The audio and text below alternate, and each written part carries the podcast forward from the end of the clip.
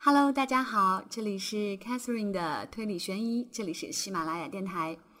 嗯，我们今天要讲的是关于贵族侦探第二个故事，快速闲聊波尔卡的第二部分，也是这个故事的完结篇。我们来听一下，究竟那位死者是怎么回事儿？凶手是谁？又有什么样的怨恨？一定要对他的尸体进行肢解呢？与在日式糕点店时一样，警察出示证件之后，任美脸上略有难色。即使只是目击者，但客人看到警察频繁到访，无疑会对营业造成影响。特别是在这个本就不大的地区内，就更是如此了。一般情况下，警察考虑到店里的不便，会主动调整到访时间。然而，这位古川却没有那么细心。对不起，我现在腾不出时间。哦哦，明白了。任美松了口气，把两个人推到了远离客人座椅的门口。任美三十多岁，白白的皮肤，一双大大的眼睛，给人极深的印象。据说她有一个比自己大十岁的丈夫，经营着一家不动产公司。在这经济不景气的年景下，生意却很兴旺。这家店便是丈夫出资开办的。呃，我想向你确认，三号来这个店里的，当真是雨荷岛小姐吗？古川似乎有所顾忌，小声的问道：“当然是真的，因为是邻居，他经常光顾我的店，两点来到这儿，一直做到三点半。这个店经常是你一个人吗？是的，并非忙得不可开交，以至于必须雇人。我也不打算让自己那么累。”不愧是美容师，任美一边摆弄着梳理整齐的发梢，一面回答道：“哦，因为实行预约制，所以店里经常就只有一位客人，对吗？”我不明白你想说什么。似乎察觉到了警察的意图，任美绷起了脸，眼睛瞪着对方，委屈觉得这是任美必然的反应。如此直截了当的询问，不可能不引起对方的反感。古川不得不放弃追问。呃，不，我并不是对你表示怀疑啊。嗯，可是，我说，警察先生。坐在椅子上的客人突然开口，方才一直没有注意到，从镜子里看过去，那是一位四十岁左右的女子。我看你们越说越复杂。那天我也见到了雨荷岛小姐，正赶上我有事情来到店里。是要给任美夫人送联络通知，我在门口把通知交到任美夫人的手里。当时雨荷岛小姐正在烫头发，啊，因为没有什么其他的事情，所以我就赶快回去了。可是我绝对没有看错哦。客人从淡蓝色的披肩里伸出了一只手，幽默地指了指自己的眼睛。呃，那么请问，嗯，你是八木多香惠小姐吗？古川翻着笔记本确认着，他想起了另一位在美容院的目击者。三点为递交月末露天集市的开市通知而来到美容院的女子，就是坐在镜子前的八木多香惠。你确认那就是雨和岛小姐吗？当然了，我见过她。尽管平常见面只是打个招呼，从来没有聊过天。那位小姐平常总是打扮得很时髦。据说她在东京大学毕业之后，又在那里生活过一段时间，因此显得非常文雅。嗯，在这一地区有些名气。对方说的如此肯定，古川找不到破绽。无奈，他只得再次转向满脸不悦的任美，问道：“他到你店里时都说了些什么？比如要和什么人会面等等。”“不，没说什么。”“嗯，只是如此说来，他的确说过晚上有点急事。”任美冷淡的回答道：“呃，是有急事吗？能否再具体说一说呢？”“不。”没有什么，他经常光顾我的店。除此之外，我们并没有过多的交往。调查当中发现，在这一地区几乎找不到与被害人交往密切的女子，而在东京，他似乎还有几位朋友。尽管如此，这倒也并非意味着他与什么人发生了争执。像大城市里一样，有些年轻人习惯与邻里保持一定的距离。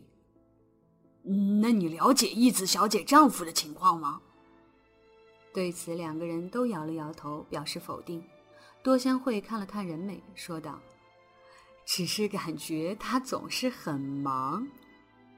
任美也表示同意，看上去是个老实人。哦，是这样吗？这与公寓居民们的回答基本一致。或许是因为没有孩子的缘故，义子给人的第一印象不是很好，而她丈夫总是让人感觉工作很忙。实际上，他们还是希望回东京生活的。有些居民含蓄的说道：“此外，你们是否还记得一子小姐来这里时手上有没有戴着一枚戒指？”“是的，她的确戴着一枚玫瑰花形状的钻石戒指。”“啊，是的，是的，我也见到了。我心里还想，他怎么还带着那种俗气的东西？如果是一朵玫瑰，倒也罢了。”嗯，三朵花挤在一起，显得那么让人心烦。让我看，是有钱不知道怎么花了。多香会显得不那么客气，或许他也听说过有关恐吓的事情。小镇子里这种事情立刻就会传得满城风雨。哦，原来是这样哈！古川轻松地回答道，而尾崎却感到了巨大的冲击。预先得到义子的戒指，假冒者带着他去了日式糕点店，在被害人被杀之后，又将戒指归还原处。嘴上没说，尾崎却在心里考虑着这种可能。然而方才的证词却明确表示，戒指从一开始便戴在义子的手上。那天下午三点到五点曾经下过阵雨，义子烫完头发正好赶上大雨。义子他没有带雨伞吗？你是说雨伞吗？嗯，是的，他是带着雨伞，是一把蓝色的折叠雨伞。当时风很大，义子小姐很担心，好不容易做好的头发会被雨水淋湿。她还满脸不高兴的抬头望了望天空。那天预报降水概率是零，突然降下来的暴雨或许让他感到很意外吧。顾川嘴角上露出了一丝笑纹。自从来到这个店里，他第一次露出笑容。见此情形，任美也松了一口气。总不能让老天爷付理发费吧？嗯，请问，像是在似乎已经缓和下来的气氛中泼上了一瓢冷水。尾崎在一旁向任美提出了质问：“今天在我们到来之前，有其他警察到访过吗？”果然不出尾崎所料，任美当即点着头回答道：“是的。”就在半小时之前，一男一女两名警察曾经来过。那两个究竟是什么人？在返回朱四市的车里，古川像是想起了方才的事情，嘴里嘟囔着。为了慎重起见，他向总部询问了情况。总部表示并没有派出这样的刑警。或许是义子家人委托信用调查机构在调查。魏琪战战兢兢地说着：“你说什么？”委托信用调查机构调查杀人事件，哪有这种人？况且我们正在调查当中，而且案件还发生不到一个星期，调查并没有遇到什么障碍啊。每说出一句话，古川的嘴里就会喷吐出大量的烟雾。嗯，那么或许是滨村的辩护律师在调查取证。或许是因为父辈出身于名门，滨村在被拘捕后的第二天便有律师请求会面。以致人们纷纷议论着，不知滨村是何许人也。如果是律师加侦探，则应当如实的报出姓名，不会随便冒充刑警。原以为古川会大发雷霆，然而令人感到意外的是，如果是律师加侦探，则应当如实的报出姓名，不会随便冒充什么刑警。原以为古川会大发雷霆，然而令人感到意外的是，他却冷静的做出了分析。可是，如果关于那个戒指，如果说在美容院的那个人的确戴着那个戒指，那么来到日式糕点店的也一定是义子本人，总不会是两个人都在说瞎话吧？韦奇说道：“不会的，或许你不这么认为。我觉得凶手也有可能在被害人离开美容院之后将其抓住，并且夺取戒指。如果说把衣服都脱下来夺走，这有些过分，但只是摘掉戒指则非常容易。至于衣服嘛，嗯，是的。假设凶手在义子来美容院之前见到了他，那么便可以知道他的穿着。”只需要准备好与其相似的衣服就可以了。之所以选择那个日式糕点店，也是因为那儿的店主人老头对时装并不了解。而且是的，那位客人就是那位叫巴木多香惠的女人。你不认为她可以事先对服装进行确认吗？古川的话莫名其妙，这让韦奇感到困惑。当然，在调查出其他被恐吓者之前，多香会和仁美都可以被列为嫌疑犯。可是为什么你只把注意力集中在滨村身上呢？古川瞪了尾崎一眼，小声的说道：“对任何人也不要讲。我的女儿在那个学校上学，现在才刚刚二年级，所以我说那个老师根本无法饶恕。就是说，古川先生的女儿或许也被他盯上了，是吗？”从本人那张脸蛋上，似乎可以想象得到古川女儿的形象，毫无疑问。但尾崎嘴上并没有这么说。作为刑警，或许最好还是冷酷一些。沿着密布在纺织工厂里的小路走上一会儿，就会看到作为杀人现场的废旧仓库坐落在前方的角落里。本该有铿锵的机器声在耳边回荡，然而映入眼帘的却只有那敞着几扇铁窗的厂房墙壁。这儿人迹罕至，前方渐渐狭窄的小路尽头并排竖立着三座废弃的仓库。三座仓库的结构与大小均介于预制板房与民宅之间。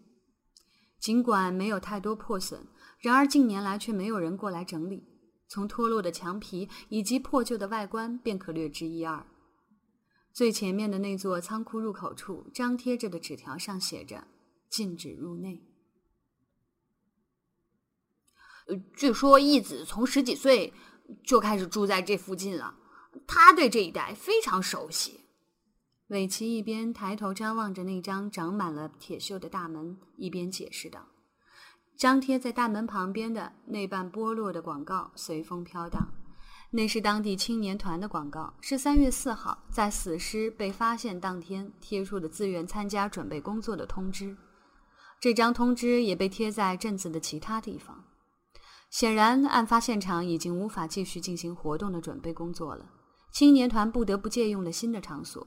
不仅如此，那个沾满血迹的纸质野猪模型也已经无法使用。为了不耽误一个月之后的集会活动，青年团员们整日忙得不可开交。从这个意义上说，他们也成了受害者。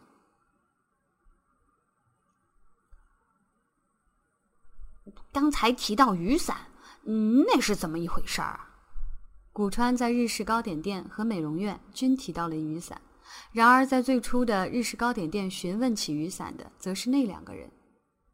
你还没有注意到吗？在滨村打算埋掉的纸箱当中，有手提包、日式点心等被害人持有的物品。然而，却唯独没有雨伞。哦，的确是。可是，是不是因为雨伞太大，所以就把它扔掉了呢？你没有听美容院女老板说吗？义子持有的是一个折叠式雨伞，体积很小。可是，这意味着什么呢？韦奇一边打开仓库大门，一边问道。为什么凶手没有把雨伞装进箱子里？这里面隐藏着解决问题的关键。这又是怎么一回事呢？你听着，那天三点到五点下起了雨。如果按照想象，他们在五点半以后来到仓库，那么义子不会打着雨伞，而是将雨伞拿在手里。因为雨伞被雨水淋湿了，所以他不会将雨伞折叠起来，而是用袋子系住。哦，是的，否则会很碍事儿，而且他还要乘电车。可是，如果按照我的想象，凶手在五点以前作案，那将是怎样的情形呢？那样，义子会打着雨伞进入到仓库，这样他很可能不将袋子系上，而是将雨伞轻轻的敞开放在一旁。或许会是那样。韦奇一边想象着自己雨天进便利店时的样子，一边点着头。出来时还要打开，所以没有必要系上袋子。那样容易把手弄湿。可是这有什么区别呢？你这家伙为什么如此迟钝？古川扔掉香烟，焦躁地发着牢骚。如果凶手行凶时鲜血溅到了张开的雨伞内侧，那样会是怎样一个情形呢？我说的可不是外侧。仓库的墙壁上溅满了鲜血，所以自然也会溅到放置雨伞的地方。如果雨伞的内侧沾上了血迹，这样无论怎样擦拭都会被发现，因此凶手不可能将雨伞轻易的扔掉。哦，原来如此。其实凶手也想将雨伞装入纸箱当中，但是发现了血迹，就不一块处理了。雨伞内侧留下血迹，证明杀人行凶正是下雨的时候。是的。可是不存在的东西，单凭想象是不能成为证据的。如果不找到那把雨伞，雨伞很有可能已经被焚毁了。啊，这个我明白。一开始我就说过，我已经掌握了可靠的证据。古川大步走进了昏暗的仓库，用手指着右边的窗户：“你看，现场保持着被发现时的状态，被害人的血迹染红了墙壁和窗户。尽管没有尸体，但仍然可以想象出当时那凄惨的景象。”看到照片，我就有所发觉。现在看来和我想象的一样，飞出的鲜血溅到了窗户上，但右半边的窗户上却没有沾上血。说着，古川将关闭着的窗户打开了二十公分左右，于是飞溅出的血迹在左右两扇窗户上形成了轨迹惊人的一致。当时窗户像是这样敞开着的。青年团员的证词当中也有写着，发现尸体时窗户略微敞开。可是，请过来看。韦奇把头伸出窗外，窗户外面是水泥地和墙壁，然而却没有发现血迹。那之后并没有下雨，鉴定照片也没有拍到血迹。那么，究竟飞散出来的血浆溅到了什么地方呢？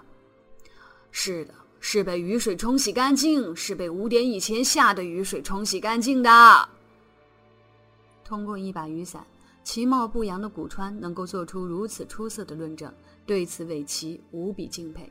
这是第二次与古川搭档调查事件，韦奇再次感到，橡皮蝎子并非只是用来摆样子的。这么说，冰村仍然是嫌疑犯吗？呃，可以说十有八九。哦，不，应该是百分之九十九，确认无疑。古川得意地挺了挺胸，却又突然改变口气，低着头说道。可惜的是，仅有这些不能得出最后结论。凶手的辩护律师手腕相当高明，如果提出起诉，就必须有更加充足的证据。我们必须在这儿寻找到证据吗？古川耐人寻味地瞥了韦奇一眼之后，一言不发地蹲在了地上。他从衣兜里取出了一个塑料袋，里面放着一枚领带别针。古川戴上手套，取出了领带别针，将其放在地上。你这是在……哦，这是滨村的东西，在滨村家调查时，我把它装了起来。这个领带别针上或许留有他的指纹。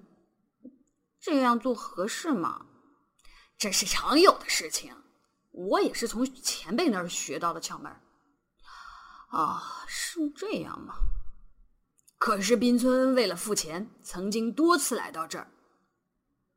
他们最后一次交接是在二十号之前，在三天之后，青年团曾经进行过大扫除，毕竟是被废弃了两年的仓库，并且在二十一号，滨村曾经和学生拍摄了毕业照，就带着这个领带别针，所以这就成了确凿的证据。你想要成为一名出人头地的刑警，就必须学会。这些本领。这时，突然听到仓库里面传来说话的声音：“喂，你这种办法使不得啊！”古川慌忙扭过头，如果被记者或者滨村的律师听到，那将会成为特大丑闻。声音是从纸质野猪模型后面传来的，黑暗之中并没有引起古川的注意。野猪背后隐隐约约的可以看到人影晃动。你们是什么人？古川壮着胆子大声喊道。狭小的仓库里回荡着古川那浑浊的声音，然而没有答复。哎，你们是什么人？古川再一次大声问道，并向模型方向走去。尾崎慌忙跟在后面，绕过模型走到后面。古川发现那儿摆放着野外郊游用的白漆折叠桌椅，桌子上面放着日式糕点店里出售的玫瑰番圆。这个点心味道并不出色，却没想到跟红茶非常的相配。一个年轻人身着西装，温文尔雅的坐在椅子上。一面品尝着散发出馥郁芳香的红茶，一面自言自语的说道：“那身上的西装显得格外奢华，而且看不到一丝褶皱。搭在左腿上的右脚上的皮鞋看上去也价值连城。”青年旁边站着一位佣人模样的乖巧女子，手里抱着一个小茶壶。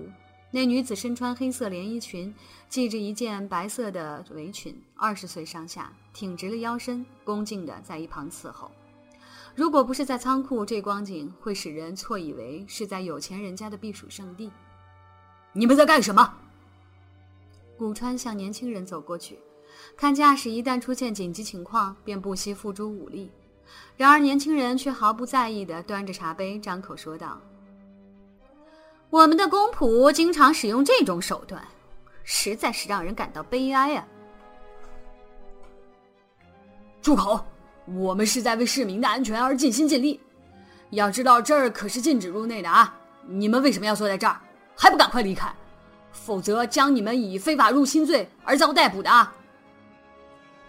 把他们抓起来之后，总会有办法处理的。顾川心里盘算着。我们在这儿做一些调查。调查？呃，那么你你们就是冒充警察？是在日式糕点店和美容院到处打听事件、调查情况的那两个人吗？焦急和愤怒使得古川的脸上像是染上了一层朱砂。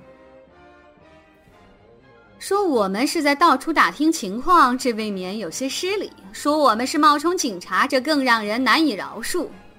由此可见，警察的素质糟糕到了何种地步？喂，田中。啊，是的。站在一旁的女子递上了手机，怎么回事？古川感到纳闷，却又条件反射的接过了手机。哦，署长。突然，古川的声音和表情变得僵硬起来。协助调查什么？哦，呃，明白了。对话持续了两三分钟，古川归还了手机，疑虑和不安交织在一块儿。古川紧紧的注视着那位年轻人。你们这些人是干什么的？你们这些人，我对你的称呼很不满意。哈，算了，这次就饶恕了你。至于我的姓名，你们这些底层公仆不必知道。有些人称我为贵族侦探。站在旁边的这位是我的女仆，她叫田中。年轻人端着茶杯说道，自始至终显得非常淡定。我姓田中，由于一些原因，由我担任这个案件的侦破助手，希望多多指教。女仆说着，双手在前恭敬地鞠了一躬，白色卡秋莎发圈也随之上下摆动。然而与那端庄的举止和委婉的语调相反，说出的内容让尾崎感到惊破。侦破案件，案件已经侦破了，凶手就是滨村。古川抑制住兴奋的心情，压低了嗓门说道：“对于来路不明的对方，古川显得有些萎缩。那倒不一定吧。那么你说凶手不是滨村吗？”一旁的侦探意味深长的微笑着，把茶杯放到了桌子上。茶点时间已经结束了，应该可以开始对这案件进行推理了。田中，啊，是的，侦探大人。女仆满面春风的回答道：“警察们已经等得不耐烦了，请宣布你的推理结果。”明白，侦探大人。那么，请原谅，下面由我来进行案件的推理。女仆将茶壶放下，走到古川等人的面前：“难道不是由你来推理吗？古川理所当然的问道。所有人都问同一个问题，这足以证明人们对于贵族完全不理解。正因为如此，我认为战后的教育工作实在让人感到痛心。转念一想，侦探没有继续说下去，似乎不想解释更多。看准时机，女仆再次走了过来。可以继续吗，侦探大人？哦，像以往一样，抓紧时间，往下进行吧。明白了。那么。这是一起非常简单的案件，正如方才警察所说的那样，窗子是敞开着的，但仓库外面却没有溅上血迹，似乎表明作案是在雨停之前，也就是五点钟之前发生的。我也是这样想的。可是，如果杀人是在雨中产生的，那么就产生了一个疑问：那天下着大雨，而且刮着风，雨水必然会从窗户刮进仓库里来。或许雨点的声音也很大。如果是这样，那么凶手为什么没有想到关上窗户呢？嗯，那是因为……嗯，可是如果是在雨停之后，那么消失的血迹又如何解释呢？不是和刚才说的矛盾吗？并不矛盾，血迹被雨水冲洗干净了，可是作案时并没有下雨。就是说，案件是在下雨之前，也就是三点之前发生的。下雨之前，可是姑娘，我叫田中。呃呃，可是田中小姐，雨是从三点开始下的。如果三点之前来到这个仓库，则必须在两点钟离开鹿园市。可是已经得到证实，被害人在三点半之前还活着呢。得到了什么人的证实？你还不知道吗？就是那个美容师小关人美。嗯，你们不是也去调查了吗？如果是这样的话，我只能认为他是在说谎。也就是说，凶手就是那位小关夫人。田中一副若无其事的样子，一副让人深信不疑的天真表情。古川对这一类人尤其感到棘手。哎，你你稍等啊！除了小关之外，还有一位目击者。是不是那位叫做八木多香惠的主妇？可是他只是透过镜子看了一眼坐在椅子上的被害人，并没有和被害人讲话呀。因此你就认为是八木看错人了吗？没有的事情，除非是双胞胎，他们两人互相认识的，而且那位主妇清楚的证实那就是他本人。那么，请允许我问一个问题。凶手似乎是为了隐瞒身份，才切断了被害人的头和手臂。如果确实是那样的话，为什么要从手肘切断呢？只切断手腕，不是更容易携带吗？对于这意想不到的问题，古川一时无言对答。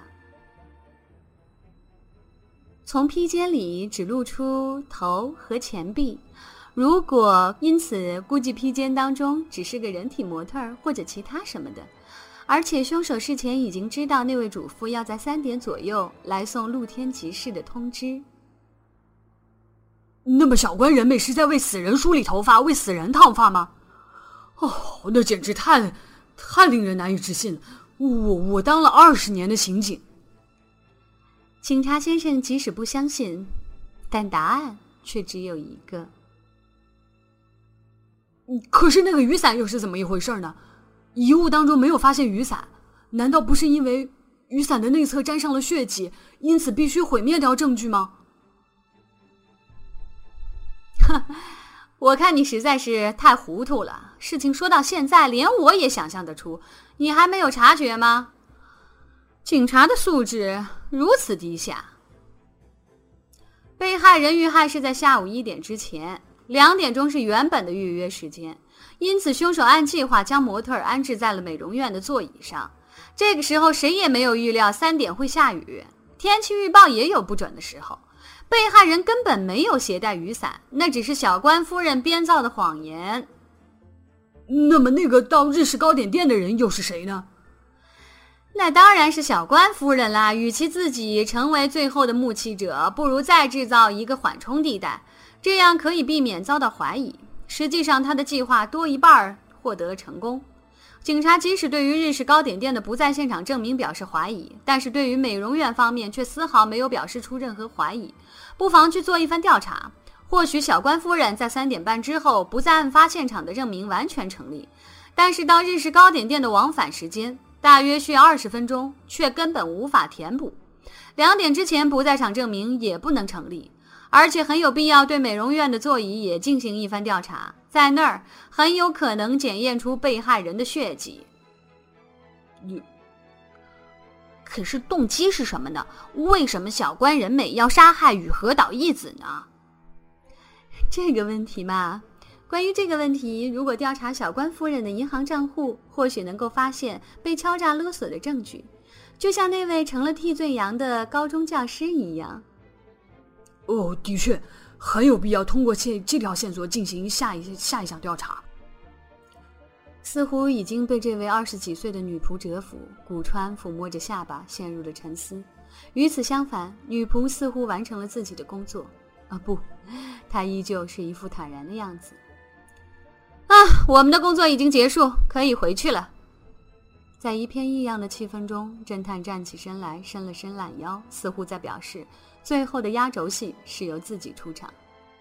是的，侦探大人。女仆在古川等人面前转过身，打开了放在脚下的野油背包，然后凌厉地将茶具收拾整齐。方才对杀人事件进行推理时的形象，现在看来犹如天方夜谭。古川呆呆地望着这一情景，嘴里嘟嘟囔囔地问道。我看你和这上面的人非常熟悉，可是像你这种人，为什么要插手这些毫无意义的刑事案件呢？说到这儿，他又像猛然惊醒一样。你是不是说过你叫贵族侦探？呃，说不定义子的笔记本上留下的句子……